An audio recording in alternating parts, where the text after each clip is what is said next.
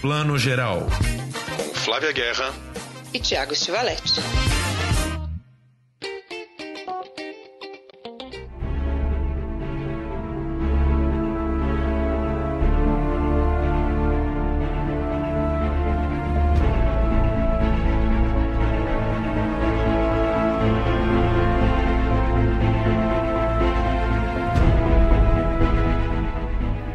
Dia, boa tarde, boa noite. Esta é mais uma edição do Plano Geral, seu podcast de cinema. Temos aí vários assuntos quentes hoje do dia. Vamos falar da indicação brasileira ao Oscar de filme estrangeiro. Vamos falar também de The Crown, essa série da Netflix que chega à quarta temporada aí bem quente com dois grandes novos personagens, Lady Di e Margaret Thatcher. Disney Plus também começando no Brasil, estreou no Brasil na última semana. Vamos falar um pouquinho sobre a plataforma. 78 anos de Martin Scorsese, nosso querido Scorsese que a gente ama tanto. E para conversar com a gente hoje a edição inteira, ele vai ter que ter fôlego para isso. Trazemos Renato Hermsdorf, nosso repórter de cinema, já foi do Adoro Cinema durante muitos anos, cobriu vários festivais. Olá, Renato. Estou muito feliz de estar aqui conversando com vocês. Flávia Guerra está por aí? Oi, gente, tudo bom? Tudo bem? Estou aqui pensando na, na, no meu filme preferido do Scorsese já, já tô a gente já está adiantando o assunto. Tudo bom, Renato? Maravilhoso. Obrigado por estar aqui com a gente. Vai ter que ter fôlego hoje mesmo, hein? Que a gente tem assunto. É, olha que a gente raramente chama alguém para passar o podcast inteiro, então a gente está confiando no seu fôlego, tá? É isso. Bom, vamos começar falando um pouco do Oscar, então. A gente está gravando aqui na quinta-feira, ontem, na quarta-feira da semana passada, para quem está ouvindo, foi definido aí o filme, é, o indicado brasileiro ao Oscar de filme estrangeiro, para tentar uma vaga no Oscar de filme estrangeiro. E numa lista de 19 filmes, o indicado foi o documentário Babenco, Alguém Tem Que Ouvir o Coração e Dizer Parou, da nossa querida Bárbara Paz, indicado aí entre 19 finalistas. E aí, gente, foi um pouco uma surpresa, não foi? Foi. Foi sim. Não que a gente não ame o filme, pelo contrário.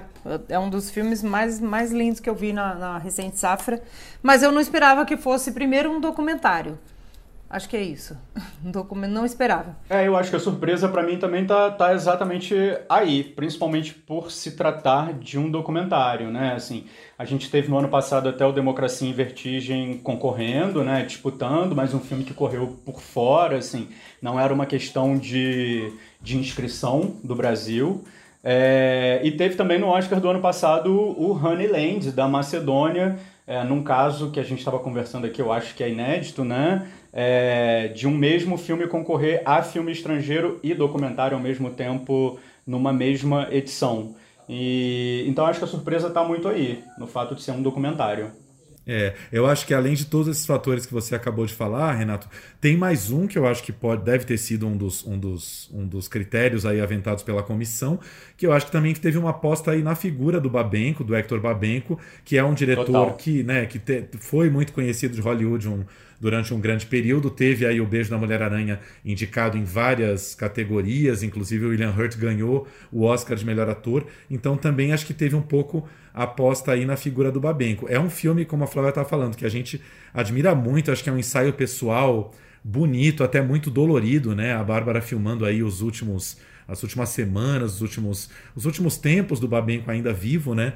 Como, como esposa, como mulher que está do lado dele e aprendendo muita coisa com ele, também ensinando alguma coisa. E, enfim, o filme tem uma, um caminho assim de, de montagem que eu lembro que desde que eu vi, eu comentei com a Flávia, eu gosto muito da montagem do filme que vai levando para uns lugares assim meio malucos. Tem, tem participação do Cal Guimarães nessa montagem, que é um artista muito abstrato que eu admiro bastante, enfim. É, eu também gosto muito. É uma equipe muito azeitada, né? Tanto que quando a Bárbara ganhou o prêmio em Veneza no passado, né, como melhor documentário, melhor sobre, sobre os clássicos do cinema, acho que é a categoria, eu poderia dizer mais ou menos que é isso. Ela agradeceu muito ao Cal, né, e aos roteiristas do filme que contribuíram muito para essa narrativa, porque é um filme muito bem filmado, mas a, a, a narrativa inteira, do jeito que ela é amarrada, do jeito que essa história é contada, é que nos emociona mesmo, né? É, eu acho que um filme muito corajoso, num certo sentido também, de como a Bárbara se mostra, se expõe ali, a questão dela estar aprendendo a filmar com o Babenco, é, a própria intimidade mesmo dentro do, dos hospitais, assim, o que é uma coisa muito dura. Então eu acho que tem, tem esse componente que é bem, bem interessante, assim, um filme que dialoga muito também com o último filme em ficção, né? Talvez uma, uma autobiografia póstuma, que é o meu amigo hindu, que ela participou, inclusive, né? Então acho que é um filme muito corajoso nesse lugar, assim. Eu gosto também. Eu acho que o questionamento aí é, não está muito como a gente está falando no mérito do filme, na qualidade do filme, mas no fato de ser um documentário mesmo. Eu concordo com essa. Eu acho que foi uma aposta de fato num medalhão, assim, no nome do Hector Babenco, que é uma referência internacional. Como, por exemplo, se discutiu na época também o Grande Circo Místico de ser indicado porque era o Cacá Diegues, então eu acho que é um pouco nessa linha. Os argentinos acham que eu sou brasileiro, os brasileiros acham que eu sou argentino.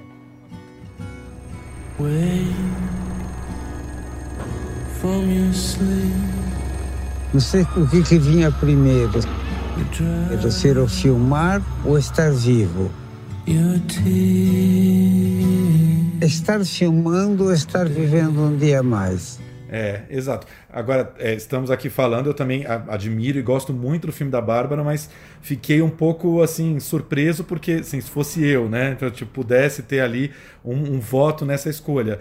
Eu, eu, com certeza, escolheria uma ficção, porque me parece que ainda teria um pouco mais de chance, e num ano como esse, que a gente teve os protestos do George Floyd e tal, eu, eu teria um olhar especial aí para os dois filmes uh, de temática negra, um deles com um diretor negro, que seria O Casa de Antiguidades, que foi o representante do, do, do, do Brasil em Cannes esse ano, né? Cannes que não houve, mas que eu ainda acho que é incrível, mas que também acho um filme que que assim é muito estético e muito assim é, não é um filme centrado numa narrativa não é um filme fácil de absorver pensando aí em, em, em, centenas de votantes do Oscar. E um outro que eu vi essa semana não sei se vocês tiveram a chance de ver mas que eu adoraria votaria muito nesse filme que é o filme novo do Jefferson D o M8 quando a morte socorre a vida que é um filme que fala muito sobre racismo velado. Um estudante de medicina estudando aí para ser médico legista fazendo autópsia de corpos ele é o único negro negro nessa faculdade de medicina e ele começa a transitar num mundo de brancos e sofre todo tipo de, de preconceito velado que nós mesmos, qualquer de nós, assim, classe média mesmo, muito esclarecida, é, seríamos passíveis de, de, de, de exercer esse tipo de preconceito inconsciente às vezes, né?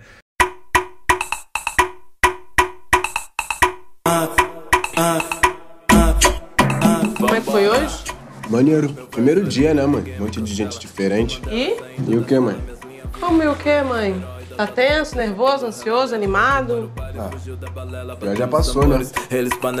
Mas é cera. Cada grupo de alunos cuidará do seu próprio cadáver. Então, começamos por aqui.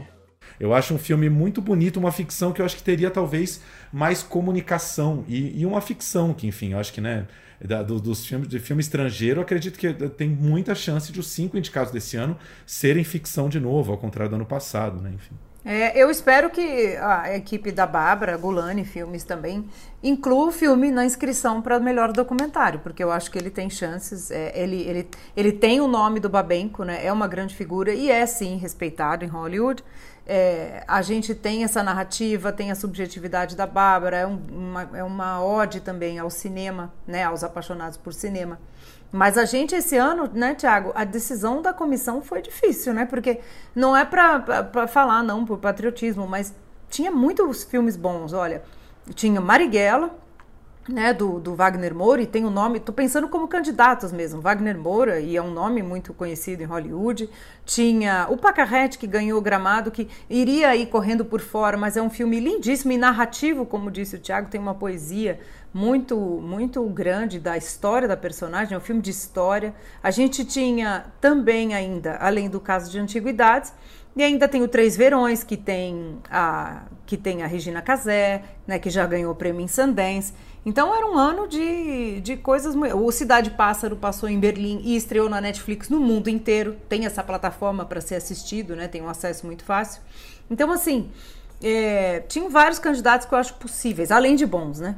Mas o, o Marighella, como você lembrou, é outro filme com protagonista negro, né? É que também é, teria uma figura forte. E além desses, também adoro o Pacarrete, como você falou. E, e, gosto muito dos dois filmes trans aí da lista, que são o Alice Júnior e o Valentina. O, Ali, o Alice Júnior, talvez, um filme um pouco mais pop, mais comercial, que não tem nada a cara de filme de Oscar, de filme estrangeiro. Mas o Valentina é um drama, né? Um drama adulto, enfim. Eu acho um filme muito interessante também. Enfim, haviam, havia um pouco esses filmes das minorias simbólicas, digamos assim, né? Que, que também talvez comunicassem, porque o Brasil é um pouco conhecido internacionalmente como um país onde as questões trans e de sexualidade borbulham, né, por vários motivos, enfim. Com certeza, tem muitas pautas, né, é, é, novas e frescas aí nos filmes que a gente tem esse ano. Então, realmente não foi fácil a decisão. Eu, eu, eu imagino que essa reunião não foi fácil. E é um filme que eu amo. E é difícil prever, né? Esse negócio de é filme de Oscar, não é filme de Oscar é difícil prever. Então, a gente está aqui comentando o jogo do Oscar, né? Renato, uns dois ou três filmes que você votaria aí, se pudesse. Olha, eu vou dizer, eu tenho um preferido declarado, eu não vi muitos da lista, é, mas eu tenho um preferido declarado que não teria nenhuma chance, eu acho, que é o Pacarrete, apesar de ser, de uma certa maneira, uma cinebiografia. É, e academia costuma gostar muito de cinebiografias, né? Mas eu acho. Mas o Pacarrete é um filme muito pequeno, não no mau sentido, né? Assim, mas. É, eu acho que não, não, não teria. Ele seria muito azarão, né? É, não teria, eu acho que as condições para fazer essa campanha, até que é uma campanha que a gente sabe que envolve muito dinheiro, inclusive, né? Assim, o lobby para um filme ser, ser indicado. Mas um filme que quando eu vi, eu acho que eu vi no Festival do Rio, eu fiquei extremamente apaixonado pelo Pacarrete. A atuação da Marcélia Cartacho, acho que tinha que ser indicada ao Oscar de melhor atriz, inclusive. É, mas, enfim, acho que não, não, não teria chance, mas é o meu queridinho dessa lista. É, eu amo o Pacarrete. O Thiago diz, né, que eu tô em todos os festivais. Nesse eu tava, no de, no de Gramado, e ninguém esperava nada do filme, no sentido de que era uma surpresa, né? E quando o filme foi vendo, a gente viu, eu vi assim, acho que numa fileira na frente da, da Marcélia, no final, tava todo mundo aplaudindo de pé, chorando, surpreso, que coisa linda que a gente acabou de ver. É muito bonito quando isso acontece num festival e o Pacarrete é esse é esse filme. Foi muito merecido ganhar Gramado. É, e só lembrando que a escolha, a, a academia, esse ano a Academia Brasileira, é, foi uma academia que não estava ligada com o governo, né? Não estava ligada ao governo federal, então é, foi uma escolha mais independente, talvez, nesse sentido aí, porque a gente teve muita briga política nos anos recentes, né? Então, só chamando atenção um pouco para esse fato. É isso. Então, é, só vamos dar uma geral aqui, me ajudem aqui com o serviço. Lembrando, então, o documentário do Babenco, que foi o, o, o grande escolhido aí, ele está estreando é, é nesta quinta-feira agora, né, dia 26, nos cinemas. A gente tem já alguns filmes no streaming, né? Alice Júnior está no Netflix. Uh, o Narciso em Férias está na Globoplay, que é o documentário sobre o Caetano. Pacarrete também está para estrear, não é isso? Nas próximas semanas. Eu acho que meio que quase simultâneo também nos cinemas e streaming, como vários filmes estão fazendo agora, né? E assim. Cidade vão, Pássaro vários... também, né? Tá para tá estrear. Netflix também, não é isso? Isso, Marighella tá para estrear brevemente aí também, finalmente. Não, né? Marighella, ma, não, Marighella ficou para abril. Marighella já, já foi adiado para abril, então ainda tem mais um tempinho. E tem essas sessões especiais em Salvador essa semana que acho que era, tinham a ver com a indicação ao Oscar aí. Mas estreia mesmo só abril.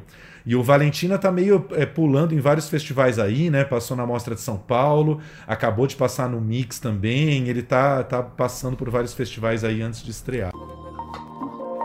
Essas coisas que eu encontro na minha frente. Algum problema, Valentina? Ainda não. Mas eu queria contar uma coisa para vocês. Eu não nasci menina. E Três Verões também vocês já falaram, né? E Três Verões não falei. Três é, Verões também já também. estreou nos cinemas e drive-in, também já está no streaming, né? Também já está no pay-per-view. M8 do Jefferson D, que a gente vai voltar a falar, também estreia agora início de dezembro. Enfim, acho que quase todos os filmes estão aí meio pulando. E aí vamos só citar aqui rapidamente, né, Flávia, me ajuda aqui, os cinco filmes já selecionados por seus países para o Oscar que estão na Netflix para quem quiser ver. Isso. Então temos um filme mexicano, Já Não Estou Aqui. A Trincheira Infinita, da Espanha, Quando a Vida Isso. Acontece, da Áustria, Milagre na Sala 7, da Turquia, que fez um super sucesso. Esse é filme de público, sabe? Aquele filme de público, mensagem para aquecer o coração, esse aí. E A Sun, de Taiwan. Estão todos na Netflix, já dá pra gente assistir. É, o Milagre na Cela 7 foi um hitzinho, né? Assim, desses foi. que de repente surgem foi. na Netflix. Foi, foi um super hit, desse que todo mundo, todos amam. Pô, que legal. Eu, eu não consegui ver nada disso ainda, quero ver se eu vejo nas próximas semanas pra gente comentar um pouquinho. Vamos. Bom, vamos agora para as nossas dicas do streaming. Chamamos o Renato aqui porque o Renato tem uma série preferida da vida, é isso, Renato? Olha, é, é quase que um objetivo de vida, na verdade. Eu defini como objetivo de vida levar a palavra de Amei The Crown, isso. das duas primeiras temporadas de The Crown, e detonar aquela terceira temporada que eu acho um horror, um horror. Então eu estava muito apreensivo para a estreia da quarta temporada, estreou no último dia 15, último domingo, e eu fiquei feliz porque o amor está de volta, assim. Fiquei é, muito empolgado com os episódios. Eu acho que o roteiro tá, voltou a ser muito mais cuidadoso. Eu confesso que eu tive um pouco de dificuldade com a troca de elenco, porque muito, apesar da Olivia Colman ser uma grande atriz, nunca critiquei, é, a passagem é, da Claire Foy para ela foi muito traumática, num certo sentido, para mim, no sentido de que é, toda a ação da Claire Foy estava muito no olhar até.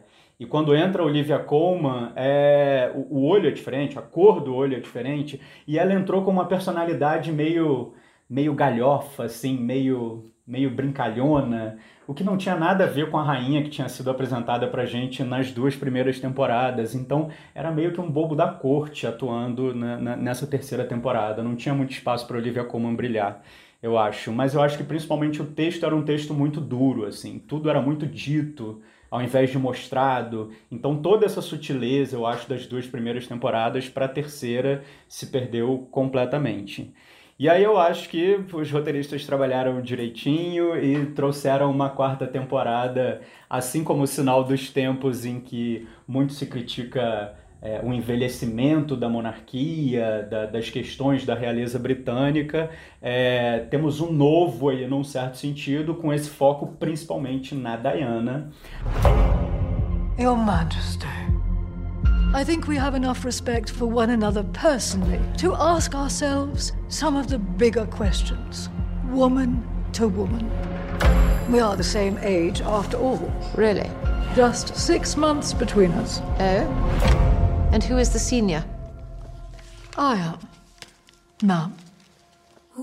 Agora a gente entra numa parte da história. A quarta temporada começa, pega o período de 79 a 90, se eu não me engano. São, são os anos da, da Margaret Thatcher no poder, né? Então tem esses dois destaques principais aí. A entrada da Diana, interpretada pela Emma Corrin, que é praticamente uma, uma estreante. Ela tinha feito uma série antes, mas que não teve muito barulho e a Gillian Anderson, muito conhecida por Arquivo X, fazendo a Margaret Thatcher, né?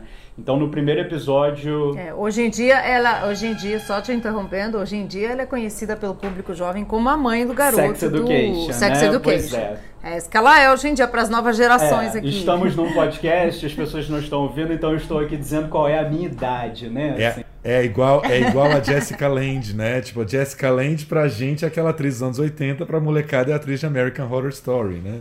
Exatamente, exatamente. Você teve um trauma, então, de, de passagem de fase, igual passagem de fase de novela da Globo, igual novela Pantanal, assim, trocou os atores, assim, não é nada a ver, você quase desligou da história, foi isso. Tiago, eu arriscaria dizer que foi pior, porque não só muda fisicamente de uma maneira não crível, como a personalidade muda também. É os trejeitos mudam. Então, o Tobias Menzies, que entrou nessa segunda fase para fazer o Philip, o Tobias Menzies, ele fala zin, sabe? É, que era uma coisa que o ator anterior, o Matt Smith, não falava dessa maneira.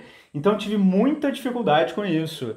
É, tanto que eu passei os 10 episódios da terceira temporada aí sem me acostumar. E aí, quando estreou a quarta, eu ainda passei o primeiro episódio da quarta estranhando um pouco, mas ainda assim já entendendo um roteiro que eu julgo muito melhor do que os da leva anterior, assim. Então. É que eu acho que a Netflix confia muito que a gente maratona a série assim que ela sai, a maratona a temporada, e você vai ficar um ano aí de intervalo antes da outra, então você vai, vai meio esquecer. que apagar um pouco essa passagem. É. é. Mas a gente marcou, apaixonou na Claire Foy. É, é possível. Eu concordo. É. Apaixonou, eu super apaixonou. concordo. E realmente, nesse análise, o Renato tem toda a razão. A, a physique da Claire não tem nada a ver com a physique da, da Olivia Colman, que é maravilhosa, eu sou muito fã dela. Exato. Né? Mas eu, eu fiquei com ela como aquela rainha bonachona do filme do, do diretor grego, do, do, do, do a favorita, claro, do Lantimos.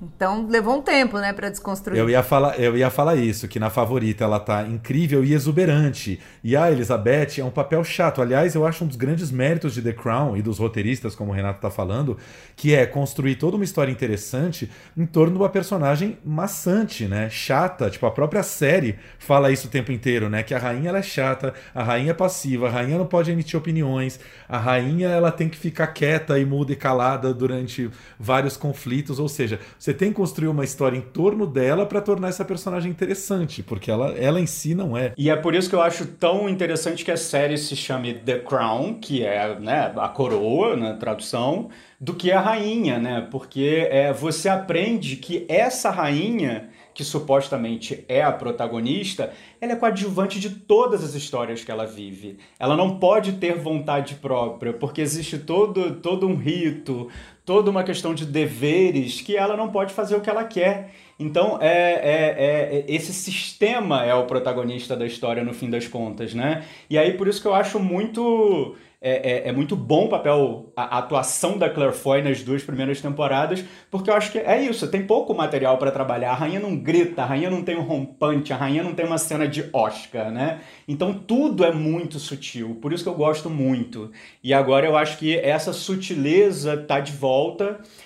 Não seria exatamente uma sutileza, talvez, mas eu acho que é o paralelo que é feito no roteiro muitas vezes é, eles fazem muito isso, né? Assim, de ter, pegar uma história, um momento específico da realeza e fazer um paralelo com alguma história, digamos, mundana, assim. E isso na montagem também você vai acompanhando, isso é muito comum, essa estrutura é muito comum nessa quarta temporada. E é feita de uma forma muito rica, assim. Eu tô um pouco apaixonado pela Diana, eu tô achando um pouco injusto a demonização que estão fazendo do, do príncipe Charles é, eu acho que a, a série traz muito os dois lados da história. O que não significa dizer que não seja um boy lixo. É um boy lixo? É, certamente. Boy, é um boy lixo, lixo mas coitado. Tá, mas é um boy lixo com uma família lixo, né? Uma família bastante ah, tóxica é. ali em volta dele. Mas, gente, eu tô apaixonada mesmo é pela Thatcher. Eu acho é. que a Thatcher é um dos grandes personagens da história do mundo contemporâneo. Eu tava falando isso pro Thiago esse, essa semana. Como é que uma mulher. E eu adoro os episódios em que ela vai. O episódio em que ela vai visitar a família, né, no campo. Não vou contar aqui muito spoiler, gente. Porque mostra esse olhar, né? Que é o nosso olhar também. Ela, ela é working class, ela é classe trabalhadora. E ela olha aquela ociosidade toda real, né? Do privilégio e você acha que ela vai fazer uma reforma na Inglaterra que vai revolucionar isso aí? E ela vai para o neoliberalismo, ela lava o mundo, não só, só a Inglaterra, né, a Grã-Bretanha, mas é o mundo com essa mentalidade. E, e, e isso está desenhado ali num, num, num, clima quase de novela, né? É muito engraçado você ver, né? A Thatcher podia estar no governo Bolsonaro tranquilamente, né? Fazendo seu trabalho agora. Mas o. Mas assim, realmente, assim. Tereza Cristina, talvez. Exatamente. Mas o, o que a Flávia estava falando, assim, todos os clichês possíveis pode se falar da Gillian Anderson nesse momento, né? Ela tá incrível, ela faz esquecer a Meryl Streep, ela desaparece atrás do personagem, ela faz aquela boca torta e aquela voz e as expressões dela, assim, todas imperdíveis, né? As reações dela, o que a rainha fala, é tudo imperdível, assim. É porque isso, porque é um personagem muito caricato, né? Eu confesso que depois do primeiro episódio, fazer uma análise do tipo gostei ou não gostei da interpretação da Gillian Anderson, eu tive essa dúvida para responder. Porque é, é, é, é, muito, é muito diferente, é muito estranho. Depois eu acostumei. E eu concordo com o que a Flávia estava falando da Thatcher até. Eu só não tinha chegado ainda na Gillian Anderson, que eu acho que tá incrível, porque de fato é isso. Assim, são duas grandes dois grandes arcos, dois grandes personagens, dois, duas grandes interpretações que essa temporada trouxe. Então, nesse sentido, não é uma questão de escolha, mas a Emma Corrin fazendo a Diana aí, tipo, ofuscou um pouco esse meu primeiro comentário, mas eu gosto de fato das duas, assim, acho incríveis. Eu gravo uns vídeos pro meu, no, pro, pro meu Instagram, no IGTV, e essa semana eu tô falando sobre The Crown, The Crown exatamente, até porque eu tô obcecado, praticamente monotemático com The Crown, e, e, teve uma hora que é isso, assim, eu, eu, eu, eu tô brincando que eu esgotei os adjetivos que eu conheço para poder falar é, da Gillian Anderson na série, sabe? É, mas o personagem, né, Tiago, é muito maravilhoso, né? Ela tá ótima, claro. Mas que bom que colocaram a... Que bom não, né, que a história colocou a Thatcher ali, porque é, é uma guinada muito interessante ter essa primeira ministra. Vamos lembrar aqui que uh, a série, um dos grandes produtores da, da, da série é o Peter Morgan, que é o roteirista do filme A Rainha, chamava The Queen também, né? A Rainha, quer dizer, o, o filme lá que já é o que? 2000 e alguma coisa? 2006, 2007, por aí. Eu acho que é 2006. 2006. Eu tenho quase certeza que é 2006. E que é, é. E que é um filme que mostra uma, um período da rainha que ainda não, não foi retratado na série, provavelmente vai ser agora na quinta temporada, que é o momento da morte da, Rayana, da Diana e como a rainha lidou com ela e, e, o filme tem um lance incrível que talvez eles vão aproveitar na, na série, que é. Uh, não existe Diana no filme, né? A rainha tem que lidar com o fantasma da Diana já morta aparecendo na televisão o tempo todo e o povo amando ela. Então, assim, quanto mais perto o Peter Morgan chega do que ele pesquisou para o filme, acho que mais interessante está ficando, enfim. Isso aí. É do Stephen Frears, né? É 2007, Stephen Frears. 2007, Maravilhoso, aliás, né? isso. né? Que tem a Helen Mirror. Oscar, Oscar para Oscar de atriz da Helen é, Mirren. Né? Eu gosto tanto desse filme e eu gosto tanto que é uma cinebiografia num certo sentido, mas pegando um recorte muito específico, que eu tive muita relutância em começar a assistir The Crown. Eu assisti The Crown tarde, o Gustavo, meu marido, começou a assistir e eu tinha falado: não, eu não, não, não tenho interesse, esse interesse na realeza britânica. É, eu já vi o filme definitivo sobre a Rainha Elizabeth, sabe? Alguma coisa nesse sentido, até que teve um momento que eu cedi e aí virou essa paixão que eu falei com vocês. Curti muito. E olha que eu não sou das maiores apaixonadas também pela realeza, apesar de ter morado em Londres. Eu sou o contrário. Eu devorei as duas primeiras temporadas, mas eu concordo super com você, Renato. A terceira temporada, é, ela começa totalmente sem fôlego e repetindo aquele mesmo lance da princesa Margaret, boêmia, indo contra a rainha, e a rainha incomodada com a boemia da, da, da, da princesa Margaret. É, começa a repetir as histórias. Mas aí, coitado, você vê assim, eles têm uma obrigação de seguir cronologicamente a história e eram décadas menos inspiradas dramaturgicamente. Quando entra a Tati e Diana, a coisa pega fogo, né?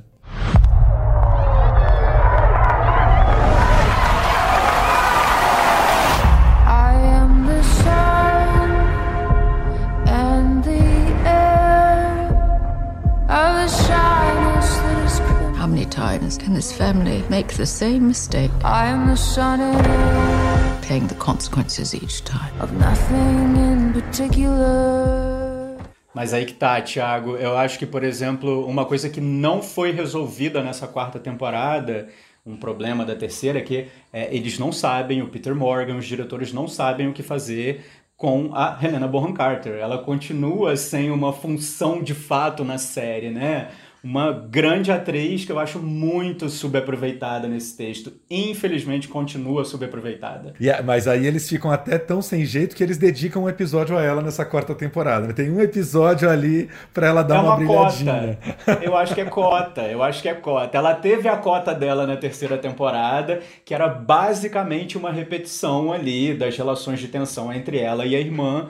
Então, assim, narrativamente aquilo não ia para frente forma nenhuma, era só uma repetição. Então, acho que é cota. Tem que ter um episódio para Helena Bonham Carter em cada uma das duas, porque eles não sabem o que fazer. Olha, mas a, mas a princesa Margaret pode ficar real, né? Real oficial pode ficar muito feliz, né? Porque ela foi, ela foi vivida pela Vanessa Kirby, maravilhosa, e agora pela Helena Bonham Carter.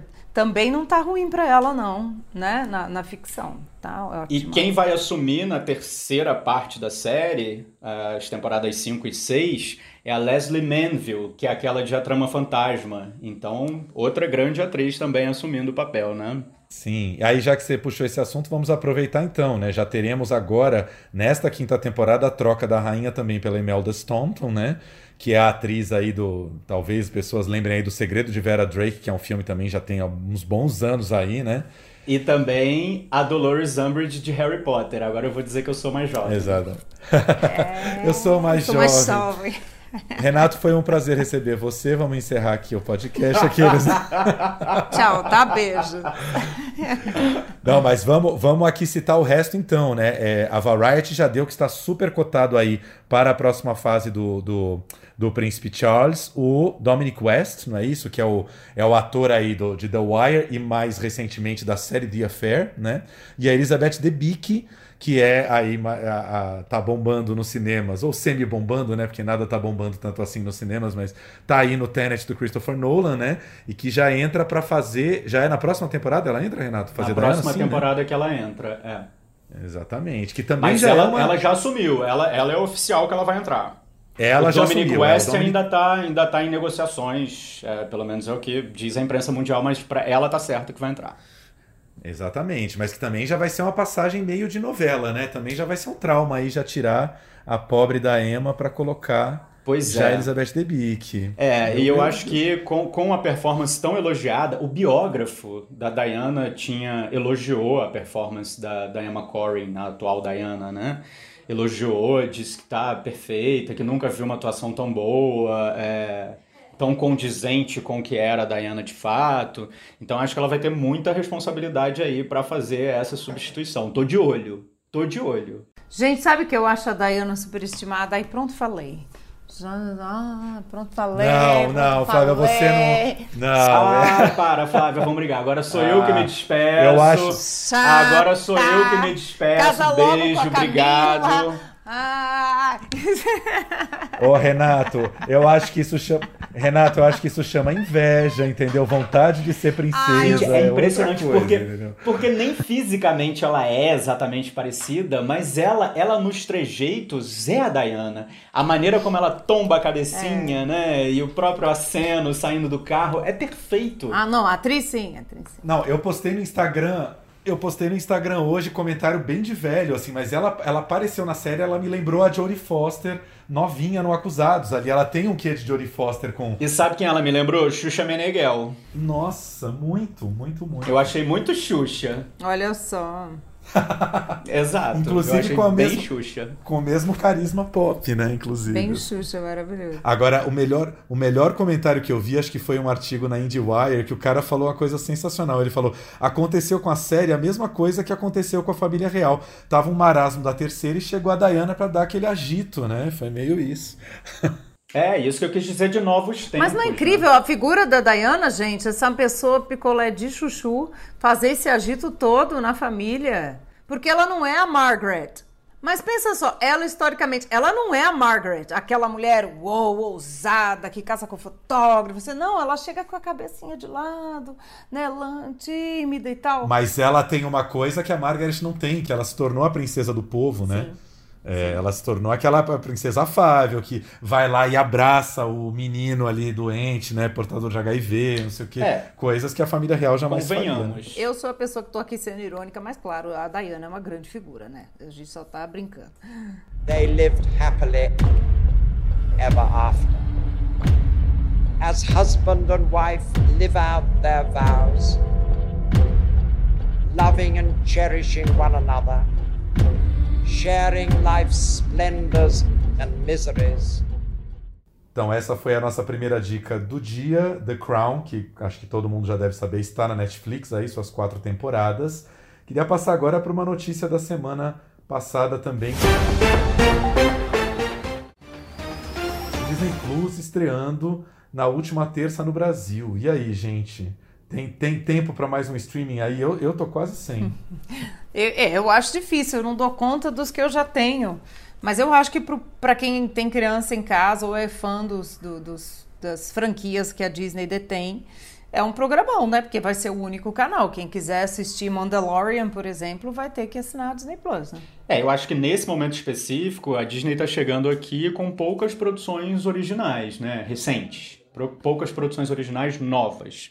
Então, o catálogo que eles estão estreando é basicamente de produções que conhecemos, né? É, eu acho que é muito uma aposta na, na nostalgia. Não me surpreenderia se entre as abas lá tivesse um Sessão da Tarde, Tela Quente, Corujão, porque praticamente tudo já passou na Globo, né? É... A expectativa, claro, é que as séries originais vão estrear, principalmente da Marvel. É... Eles tinham a expectativa de que quando chegassem no Brasil já tivessem a série lá do Soldado Invernal e o Falcão, mas não foi o que aconteceu. Então a gente está com, com poucas opções novas ainda no catálogo da Disney, né? Pois é, de qualquer maneira, aqui são cerca de 500 filmes, 7 mil episódios no catálogo. Como o Renato falou, não, a Flávia falou aí, né? Teve uma, tem o Mandalorian, que é essa série aí da franquia Star Wars, que é uma das novidades. Outras novidades aí anunciadas que já estão na plataforma: High School Musical, o musical, a série, né? Baseada no musical aí que bombou com o Zac Efron nos anos 2000. Tudo muito pra família, né? Tem um live action de Adame o Vagabundo, que eu vi algumas fotos. Eu, eu sempre tenho um pouco de medo desses live action, assim, acho uma coisa meio. Não sei, me dão. Como diz os americanos, give me the creeps, assim, me deixa meio. não consigo curtir muito. E, e há uma versão filmada do Hamilton também, que parece uma coisa bem mais de apelo americano, né? Não sei o apelo desse musical Hamilton no Brasil, enfim. E aí é, teremos aí Mulan no dia 4 de dezembro, que mesmo aqui no Brasil vai estrear direto no streaming, e também o Soul, né, a, nova animação da Pixar, que pelo que eu entendi, também ficou direto para streaming no Brasil para o Natal, 25 de dezembro, né? Pois é, você listou aí, eu acho que são poucas, como eu disse, são poucas produções novas, né, assim, em termos de, de quantidade. Uma delas é, é Hamilton, de fato, não sei eu, eu, não sei medir o apelo que teria no Brasil realmente, mas assim, de acordo com a Disney, talvez até tenha, a própria Disney tenha podado esse apelo, porque o Hamilton estreou aqui sem dublagem e sem legendas. E foi até uma aposta é, proposital, assim, criativa da, da Disney, no sentido até de que eu entendo, num, num, certo lugar, não ter a dublagem, porque é um musical em forma de rap, tudo isso. Enfim, difícil. Mas nem legendas é, eu acho bem complicado, assim. Rolou uma grita enorme na internet nessa semana, as pessoas xingaram muito no Twitter, até que o Lin-Manuel Miranda é, escreveu, respondeu, escrevendo um tweet em português até dizendo que eles estão trabalhando nisso, que eles vão vão colocar, vão legendar, mas eu acho que é, é, é um pouco estranho, assim, né? A gente não tem um país de pessoas fluente em, em inglês, né? Ainda mais isso, assim, uma linguagem difícil de rap, tudo isso. Então, é, acho que foi, começou com uma, uma bola fora aí, dona Disney. É. Todo mundo comentou também a, a, a, história que quando você entra lá e assina, tem o, o, contrato que você só dá o clique ali e aceita, né? E que a Disney deixou a palavra acordo. E deslizes normais que acontecem, né? Então tem 60 vezes citada a palavra acordo ali. Você você está de acordo com não sei o quê. Tipo, coisas que passam numa implementação de streaming, né? Mesmo a Disney, Exato. que é a rainha, cara, é um negócio muito gigante nessa implementação. É, e com todo o catálogo que eles têm, né? Assim, esse domínio de Marvel, é, a parte Marvel da Fox também, é, o Logan não entrou no catálogo no Brasil. Porque é, é um indício de uma, de uma plataforma, é, foi uma escolha, mas é muito é, family friendly, né? Assim, no sentido de o Logan tem uma classificação restrita, 18 anos, então eles estão querendo evitar esse tipo de produção na plataforma. Sim.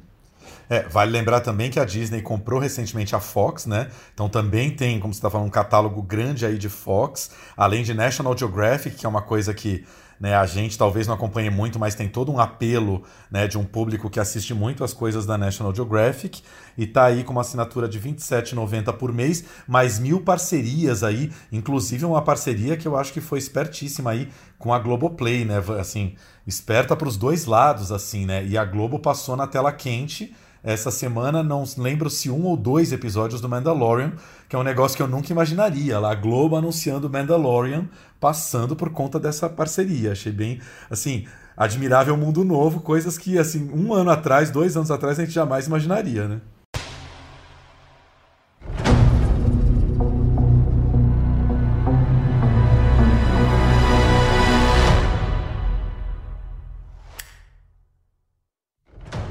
É, e essa disputa do streaming, né, essa guerra do streaming é algo que se fala tanto no mercado, né, que se comenta tanto assim. Então acho que realmente essa parceria foi uma, uma ótima surpresa é, para você pagar uma assinatura menor, né, assinando Globoplay e Disney ao mesmo tempo.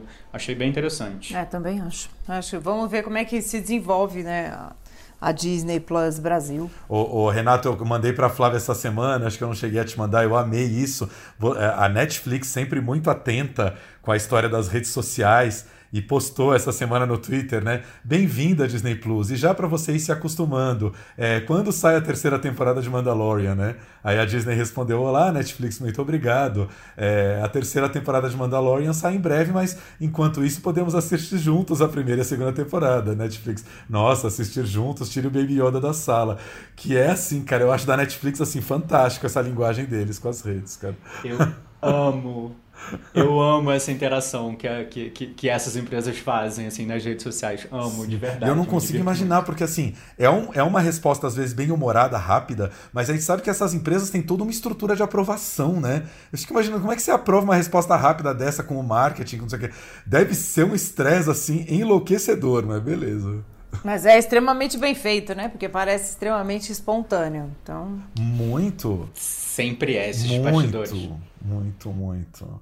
É isso, então aí vamos em breve. Eu acho que logo logo eu vou, vou entrar nessa, assim, porque já tô assim, coçando de curiosidade para ver como é que é a plataforma. Dizem que é muito parecida com a Netflix, né? A, a, a interface ali. Mas assim, é um, um hobby que a gente tem atualmente é fuçar catálogo, né? Olhar lá o que encontrar, o que não encontrar, enfim.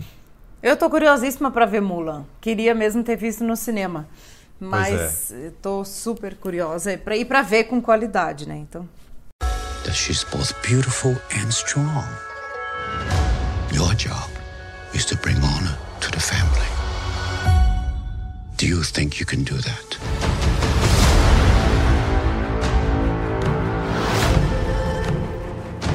Citizens, we are under attack from northern invaders. Their leader calls him. Exato. E aproveitando que você falou em Mulan, Flávia, temos, temos notícia aí da semana também, um filme que nos Estados Unidos vai sair direto em. Direto não, né? Simultâneo streaming em cinemas, não é isso? Pois é, menino. Chama-se apenas Mulher Maravilha, né? Apenas. Apenas, ó, que tá sendo ultra, hiper aguardado, tá todo mundo ansiosíssimo. Foi, atrasou, atrasou, adiou, adiou, adiou. Vai ser lançado agora na HBO Max e nos cinemas no Natal, ó, presente de Natal para os fãs da Mulher Maravilha. E a Variety comentou, né, que essa tática da Warner nos Estados Unidos vai ser uma maneira aí de né, fazer o quê? Driblar essa questão dos cinemas fechados, né, que lá nos Estados Unidos ainda está em 50%. Então, é, um, é, o Thiago até brincou comigo quando eu comentei isso. Ele falou: é o fim do cinema. Não sei se é o fim, mas é um futuro novo aí para se ver. Essas janelas. Eu acho que quando os cinemas voltarem a reabrir 100%, tivesse, tivermos a vacina, tudo certo, a janela volta, né? Que a janela que é o intervalo entre estreia no cinema estreia na TV, no streaming, etc. Mas ela deve diminuir cada vez mais, com certeza, né? É, isso lembrando que a Flávia está falando, é, isso nos Estados Unidos, tá? É, que o filme está lançando simultâneo no streaming nos cinemas, vai lançar no Natal, também como uma estratégia para bombar a HBO Max, né? Que é uma plataforma que eles querem bombar. Eu, eu, eu não, eu acho, não estou enganado, é a, a própria HBO Max que ia ter aquele, aquela grande ação da volta dos Friends, não era? HBO Max. E que aí foi toda interrompida Sim, por causa da pandemia, ia gravar, ia estrear em maio, com a pandemia caiu tudo isso, então eles estão procurando novas formas de, de, de, bombar a plataforma. No Brasil, ainda por enquanto, o filme, o filme fica só nos cinemas no primeiro instante, né? Porque a HBO Max não, não tá aqui ainda, né? É, e a HBO Max é, por assim dizer, a Disney Plus da DC, né? Porque ao mesmo tempo que a Disney tem direito sobre os filmes da Marvel, a HBO Max tem os filmes da, da DC. Por isso essa estreia de Mulher Maravilha lá, né? Exato. E ainda, gente, não, isso que eu estava comentando com a Flávia, que eu fico preocupado com. É isso, né? As salas de exibição elas estão com muito pouco poder de barganha nesse momento.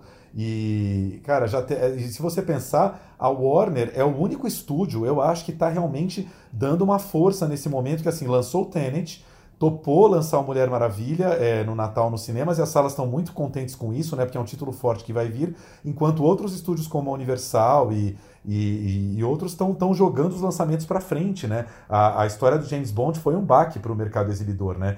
É, ser jogado de novembro para abril, enquanto a Warner tá ali bacanona falando não, vamos manter os títulos em sala, né? Agora vocês imaginam o que, que vai ser abril, né? Porque tudo tá para abril. O ano que Inclusive vem, a vacina, né? É, pois é. Se, se a vacina quiser, Coronavac, todo mundo, né?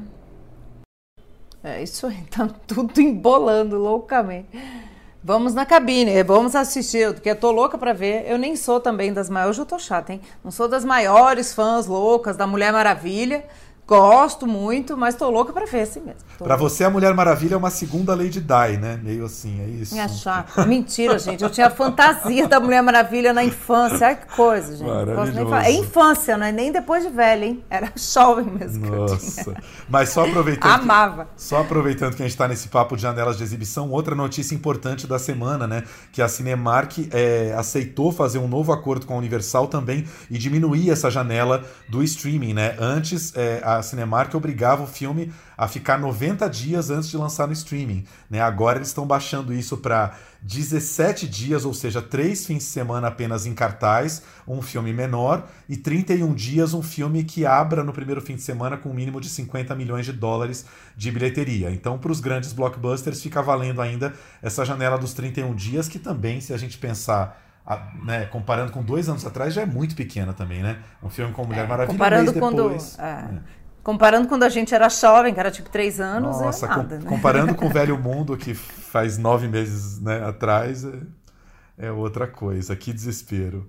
Ô Flávia, clássico da semana. Essa semana vamos falar de quem, Flávia?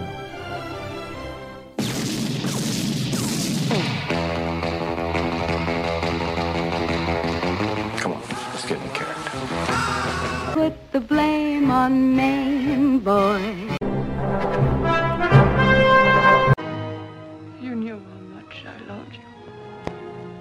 How much I still love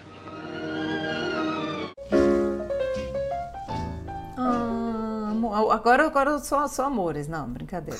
Só amores. agora alguém amores. que ela ama muito. Hum.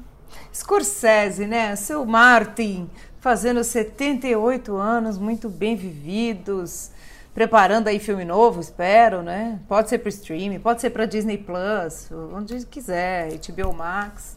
A gente está lá seguindo, não que nós Já teve né? Netflix, né? É, já teve Já- Netflix. Já teve Netflix. É, 78 anos, a prova de 78 anos é que seu Scorsese em 2020, em 2020 virou meme dormindo no Oscar, né, gente? Lembram disso? Maravilhoso. Maravilha, já viu de tudo, já foi em tantos, né?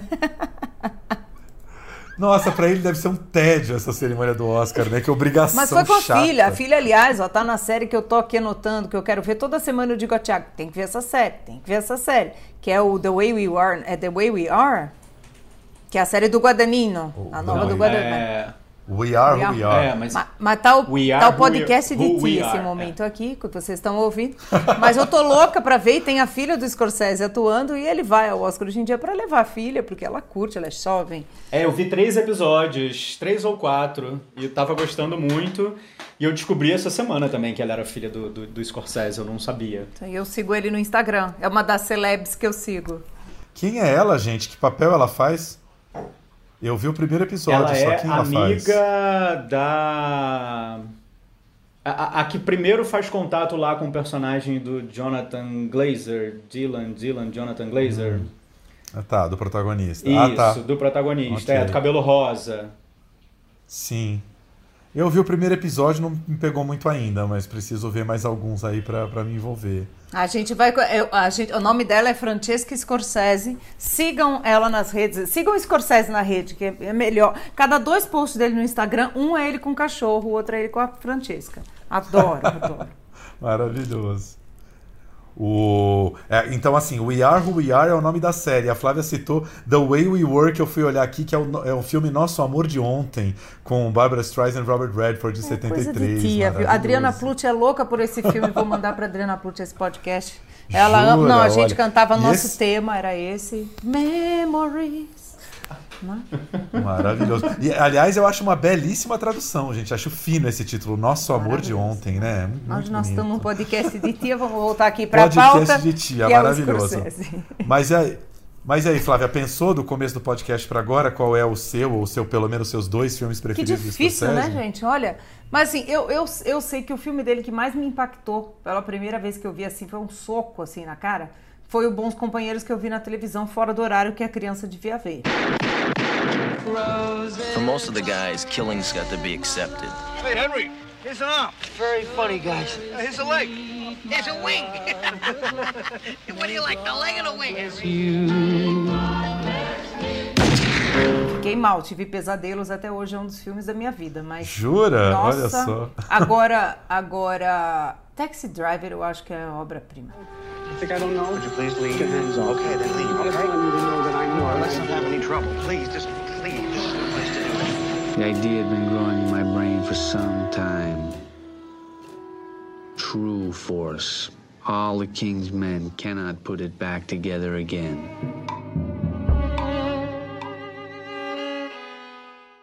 É, Renato? Cara, é tanta coisa, Thiago, que eu acabei de abrir a página aqui no IMDB para me lembrar, na verdade, porque fica realmente difícil escolher um. Eu acho que o meu preferido é Kundum, gente. Mentira, né? Aqueles assim jogando longe.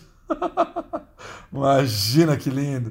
Porque eu tive uma fase budista, mentira. Não, é, é, é meio impossível. É, os bons, desses filmes de máfia deles, eu também acho os bons companheiros o mais incrível. Mas eu tenho um amor muito muito grande pelo Ilha do Medo, que é um filme que nem todo mundo ama, mas eu acho a fotografia do filme espetacular. E outro para fazer bem o diferentão, tá? Não é o preferido, mas é um dos meus preferidos recentes, que só eu gosto para fazer o diferentão, que é o Silêncio, cara. Eu acho o Silêncio uma coisa, um filme sobre a fé maravilhoso, mas enfim, é só pra fazer o diferentão, porque eu sei que é um filme bastante odiado por aí, né? É isso, você tá fazendo o diferentão mesmo. É, realmente, né? eu não odeio esse filme, não. Eu curto, eu gosto do, não é um grande Scorsese, que obviamente não é assim. Pois é, não, eu, eu até puxei a lista aqui para lembrar, e pensei, o primeiro que pensei foi de repente a última tentação de Cristo, mas é para dar uma resposta mais sofisticada, talvez. Mas eu vou ficar com o mais recente, então vou falar do Lobo de Wall Street. Eu gostei muito quando eu vi, acho, acho ótimo o Leonardo DiCaprio, a Margot Robbie surgindo ali. É, eu gosto muito, muito, talvez seja um dos poucos que gostam tanto assim de O Lobo de Wall Street.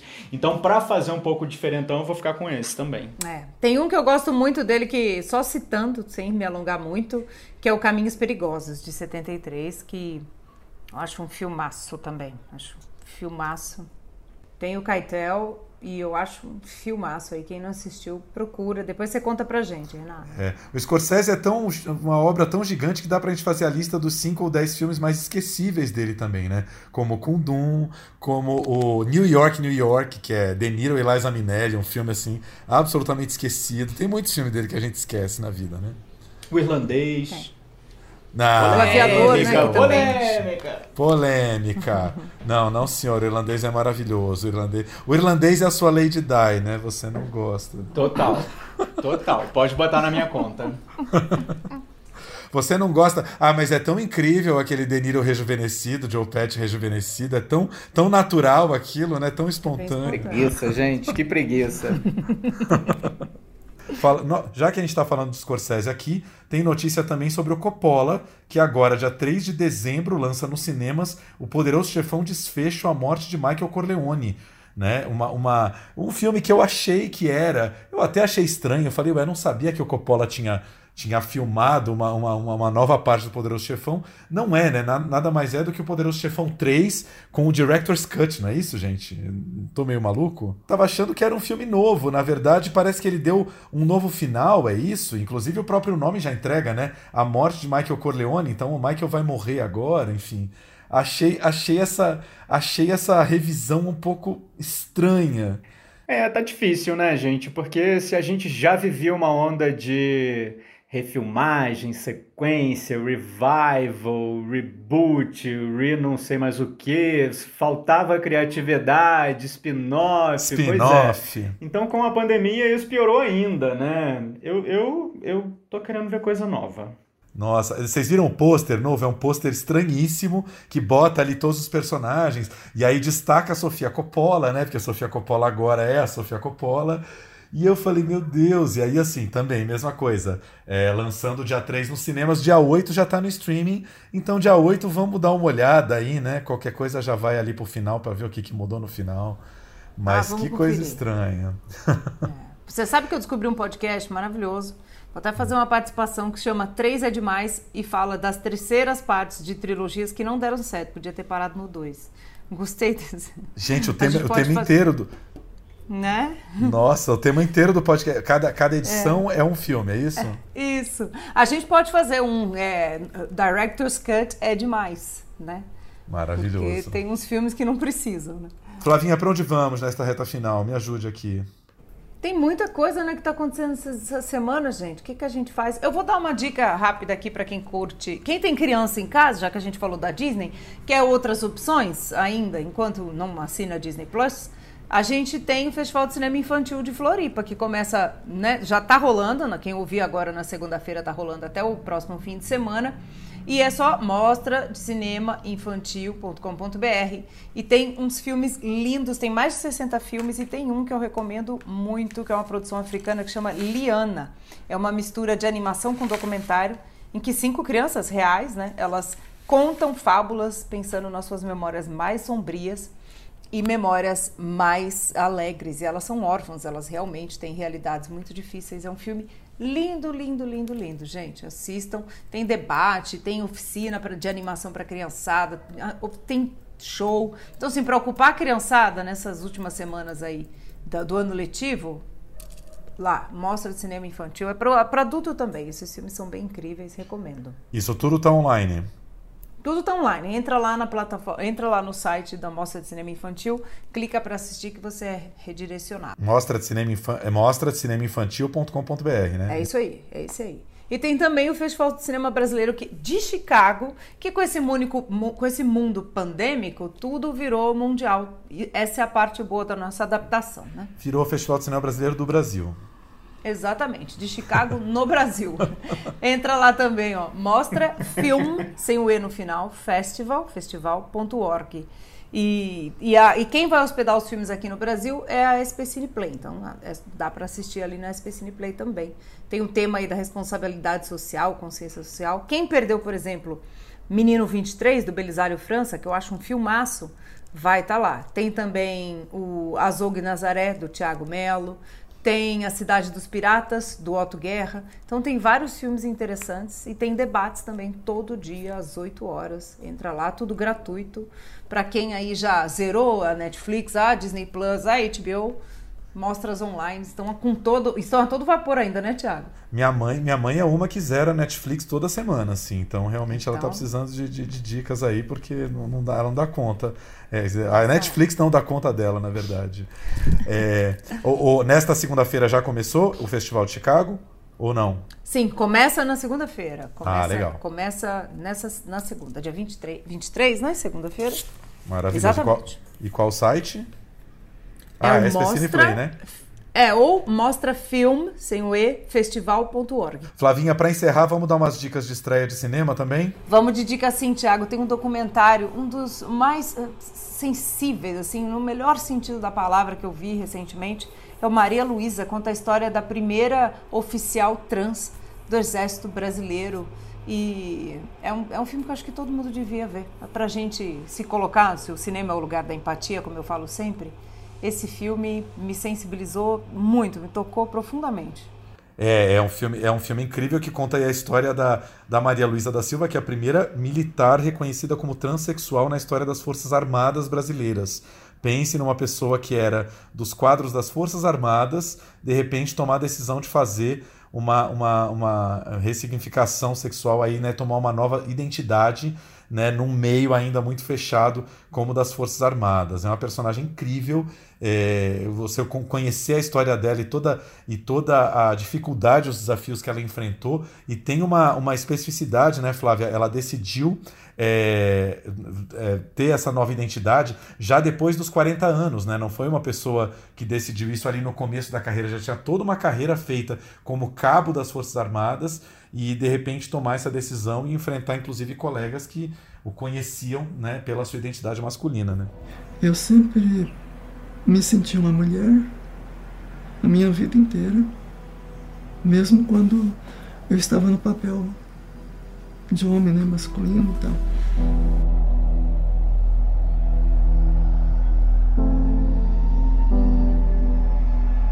Que a Maria Luísa foge de todo o padrão da transexualidade. Nós levamos um susto quando nós soubemos que ela era militar de carreira. Nós não sabíamos. É uma decisão dificílima. O filme, quando vocês assistirem, vocês vão ver, ele não é a, a, maior inovação de linguagem, nem de abordagem. É muito clássico, né? Se baseia muito nos depoimentos da Maria Luísa, ela contando, conversando, mas é o tipo de filme que o personagem ele é tão grandioso na sua, na sua descrição, né? Ela é, ela é, ela é discreta, circunspecta, mas a história que ela traz é tão potente que não precisa mesmo inovar tanto na linguagem, tá tudo ali nela.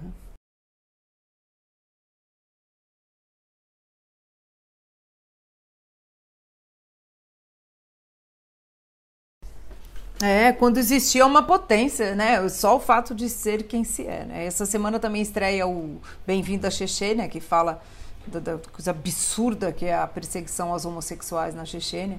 Então, esse tema, infelizmente, é transnacional e a gente tem que falar disso, sim. Pois é, bem-vindo à Chechênia, que ganhou um prêmio, se eu não me engano, foi do público de documentário na Mostra de São Paulo agora, né?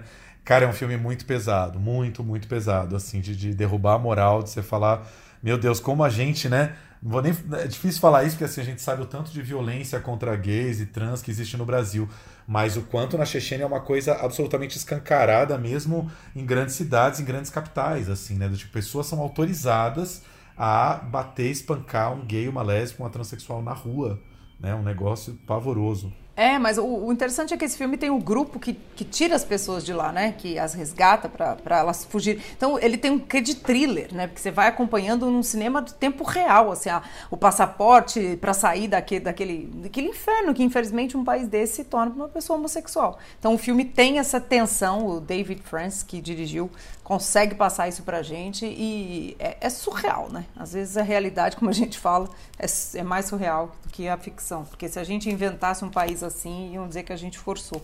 Total. É, as pessoas perseguidas são levadas para um endereço desconhecido em Moscou, né? Ninguém pode saber onde elas estão em Moscou, ninguém pode saber o paradeiro, porque senão podem ir atrás delas. E, enfim, é, é, é porrada e pior é que a vida real, né? E a sua última dica, Flávia, vinda de festivais? A minha outra última dica foi uma surpresa muito boa que eu tive no Festival de Veneza ano passado, cobrindo. Vocês sabem bem como é que eu cobri festival, Cannes Veneza. A gente tá. É muito bacana, tudo muito legal, mas a gente está sempre exausto, né? Acorda exausto, dorme exausto, tudo exausto, porque é muita coisa. E aí um dia eu me permiti assistir Mossul, que é um filme que foi exibido fora de competição, foi exibido fora de competição em Veneza ano passado. E ele é produzido pelos irmãos Russo, Anthony e Joy Russo, sim, o, o, o, o dos grandes filmes, Vingadores Ultimato e, e, afins.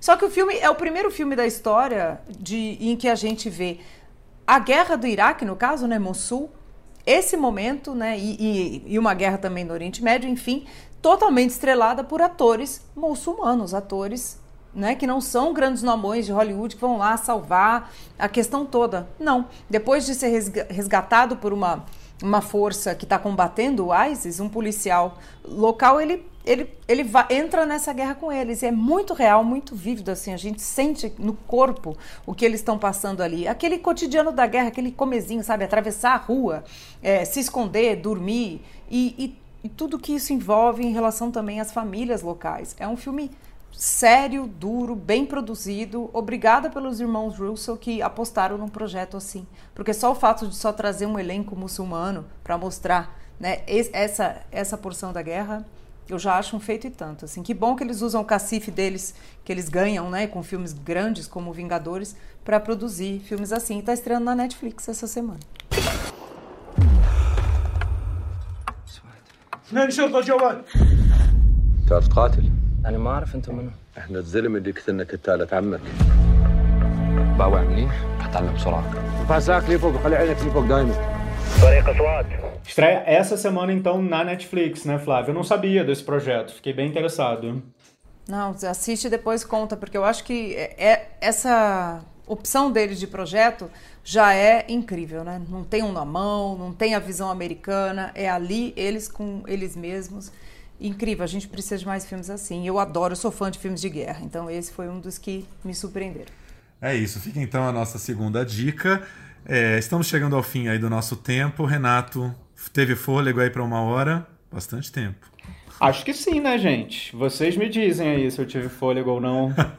Foi ótimo, foi ótimo. Obrigado por todas as Eu adorei, por mim eu continuo. A gente abre outra gente- sala no a Zoom, gente- continua. A gente por chama mim tá de novo, bem. a gente chama em outras edições. Vamos começar a chamar as pessoas de novo. Me chama, me chama, que eu É adorei. isso. Chamamos. E, e principalmente quinta temporada de The Crown, Renato estará É aqui. isso. Não vamos esperar tanto, porque a quinta temporada estrearia em 2021, mas por causa da pandemia do coronavírus, foi pra 2022. Então, assim, espero que vocês me Como chamem tudo. antes, tá? Chama E se o antes, mundo pode parar de vez, aí assim, no final do ano que vem a gente chama o Renato de novo para relembrar a quarta temporada, já que nada mais vai estar estreando, né? que medo. Boa. Obrigado, Renato, pela participação. Gente, esse foi o nosso plano geral. Obrigada. Fiquem todos bem aí, com bons filmes, boas séries e até a semana que vem, né, Flavinha? Até, boa maratona aí que tem muita coisa boa. Obrigada, Renato. Um beijo. Eu que agradeço, gente. Obrigadíssimo aí pelo convite, adorei.